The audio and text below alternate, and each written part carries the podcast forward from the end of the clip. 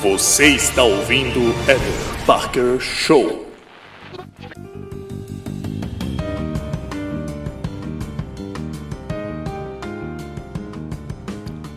Algumas pessoas podem passear por um parque, trilhas ao ar livre e saírem ilesas de qualquer picada de mosquito. Enquanto isso, muitos sofrem com as coceiras, vermelhidões e as consequências das mordidas destes insetos. Por que, que isso ocorre?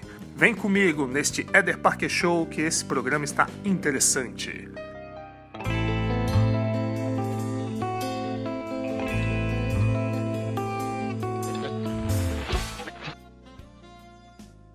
Segundo o pesquisador Job van Loo, da Universidade de Wageningen, da Holanda, espero que eu tenha pronunciado corretamente, porque eu não sei falar holandês, os mosquitos se orientam segundo os pulsos de dióxido de carbono, o CO2.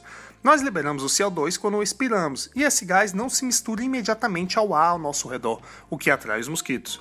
Os insetos analisam a atmosfera química e usam seus órgãos sensoriais para encontrar suas vítimas conforme os componentes que deixamos no ar. Estima-se que eles possam rastrear pessoas que estão a pouco mais de 50 metros de distância. Quando a distância é menor, a cerca de um metro, os mosquitos também utilizam outros critérios para determinar quem eles vão picar, tal como a temperatura, a cor da roupa e a presença de vapor de água.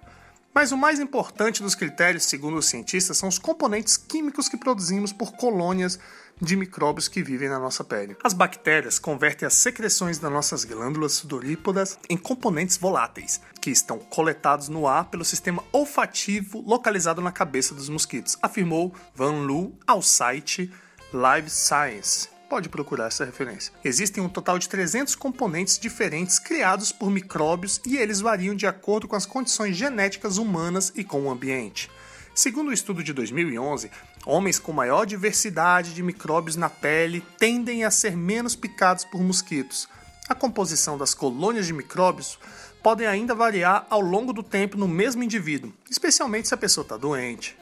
Além disso, os insetos têm uma preferência inusitada mosquitos amam a cor preta, então considere vestir algo mais claro no seu próximo churrasco ao ar livre. Esta dica, inclusive, quem deu foi Jeff Riffle, professor de biologia da Universidade de Washington.